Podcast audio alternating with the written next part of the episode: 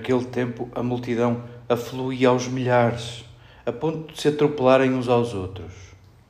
E Jesus começou a dizer, em primeiro lugar, para os seus discípulos: Acautelai-vos do fermento dos fariseus, que é a hipocrisia. Não há nada encoberto que não venha a descobrir-se, nem há nada de oculto que não venha a conhecer-se. Por isso, tudo o que tiveres dito às escuras será ouvido à luz do dia, e tudo o que tiveres dito aos ouvidos, nos aposentos interiores, será proclamado sobre os telhados. Digo-vos a vós, meus amigos, não temais os que matam o corpo e depois nada mais podem fazer. Vou mostrar-vos quem deveis temer. Temei antes aquele que, depois de matar, tem poder de lançar na hiena. Sim, eu vos digo, é esse que deveis de temer. Não se vendem cinco passarinhos por duas moedas. Contudo, nenhum deles é esquecido diante de Deus. Mais ainda, até os cabelos da vossa cabeça estão todos contados. Não temais valeis mais do que todos os passarinhos.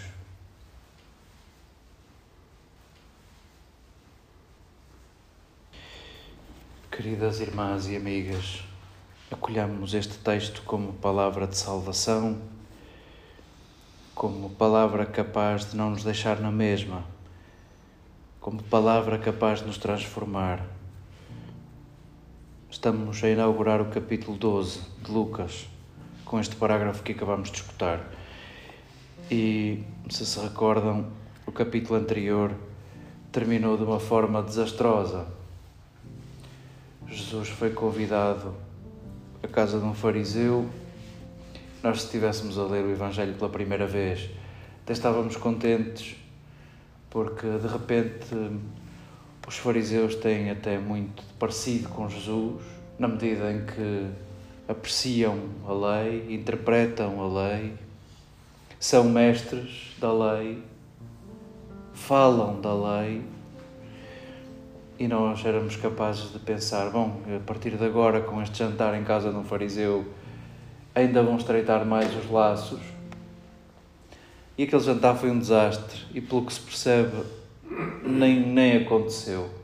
Nem sei se chegou a acontecer, nem sei, pelo menos se chegou a acabar porque começam a olhar de lado desde o início porque Jesus não se lavou, não fez os rituais da ablução e murmuram com Jesus. E Jesus apercebe-se e começa a insultá-los, a insultar os fariseus, a insultar os que murmuram por ele não se ter lavado, por ele não ter lavado as mãos. E sai dali. E é depois desta saída que se aglomeram esta multidão, tantos à volta de Jesus, miríades à volta de Jesus, milhares, não sei se é para levarmos isto à letra, mas vamos. É depois desse jantar desastroso que se juntam todos estes a quem Jesus chama amigos, a quem Jesus, no final deste parágrafo, pede para não temer, não temais, meus amigos. E se tivesse aqui Lucas, talvez nos perguntaria: e tu, querida leitora, querida discípula, querido leitor, querido discípulo, em que grupo estás tu? Onde estás tu?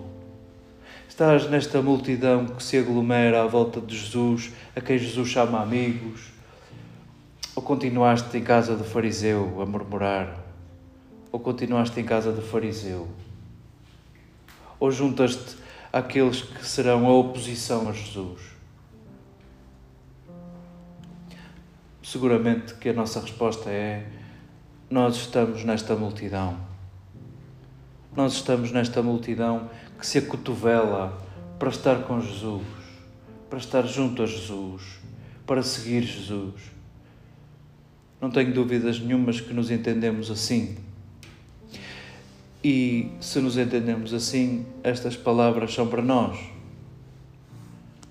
E sim, há um misto nestas palavras entre temer e não temer, ter medo e não ter medo.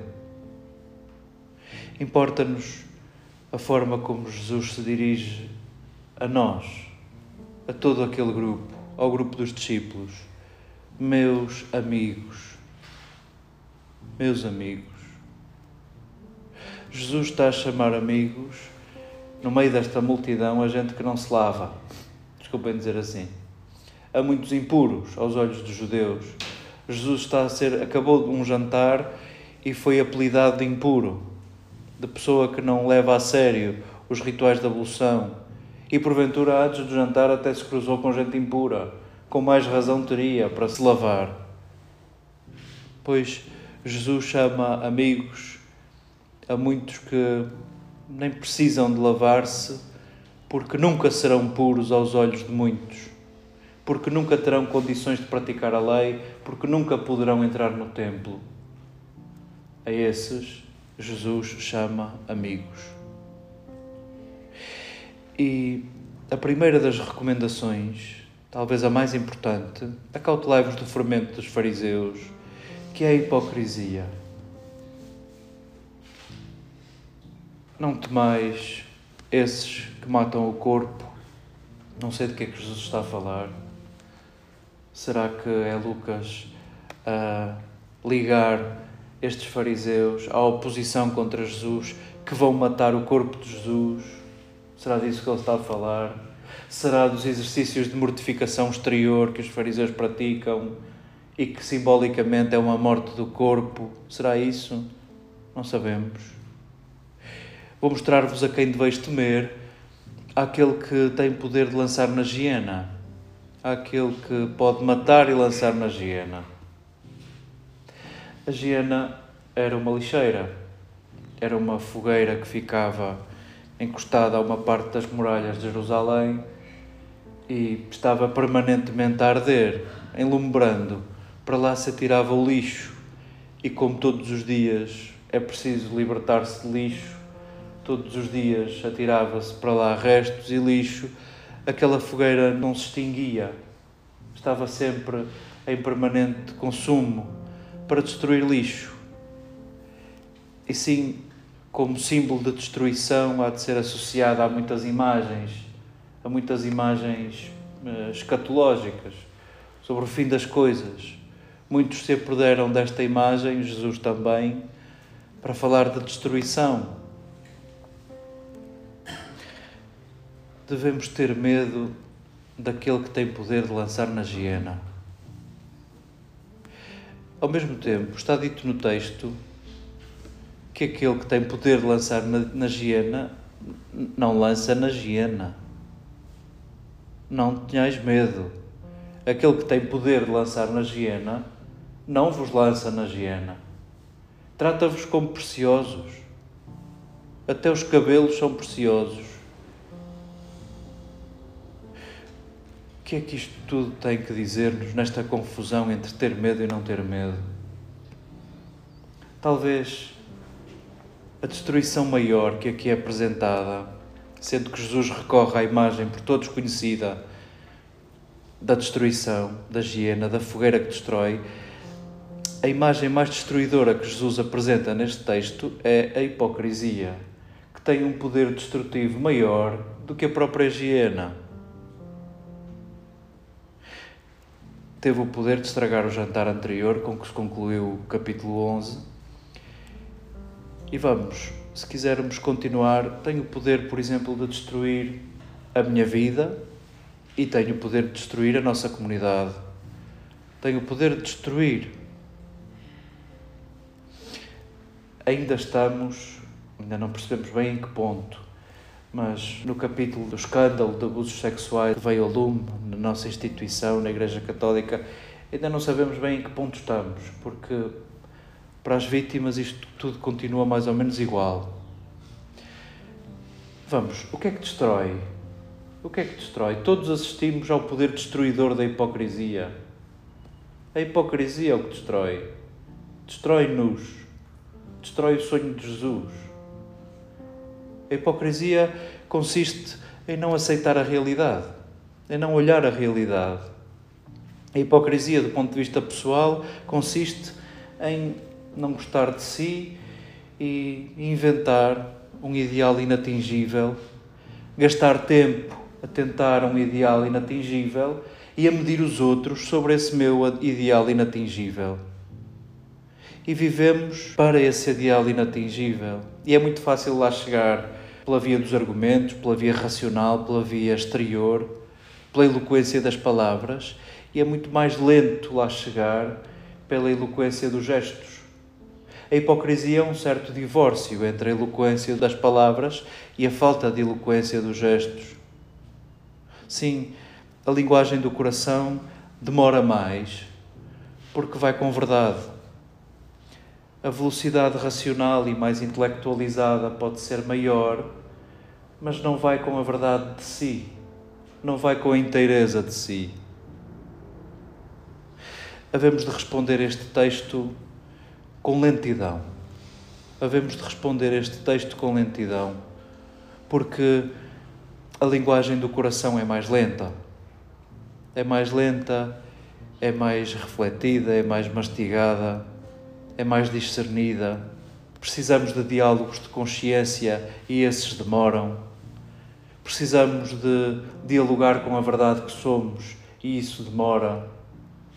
Precisamos de nos confrontar com as nossas limitações, com os nossos preconceitos, com as nossas certezas, com os nossos juízos, com o modo como não aceitamos a verdade dos outros e isso demora. Havemos de responder este texto com demora já que os fariseus eram muito rápidos na hora de ajuizar. Fermento é o que se utiliza para pôr na massa, na massa do pão, para fazer crescer. E cresce com ar. O que faz os fariseus crescer, o fermento dos fariseus, é ar, é vazio é a hipocrisia. A hipocrisia é ar, é um crescimento de nada, de nada.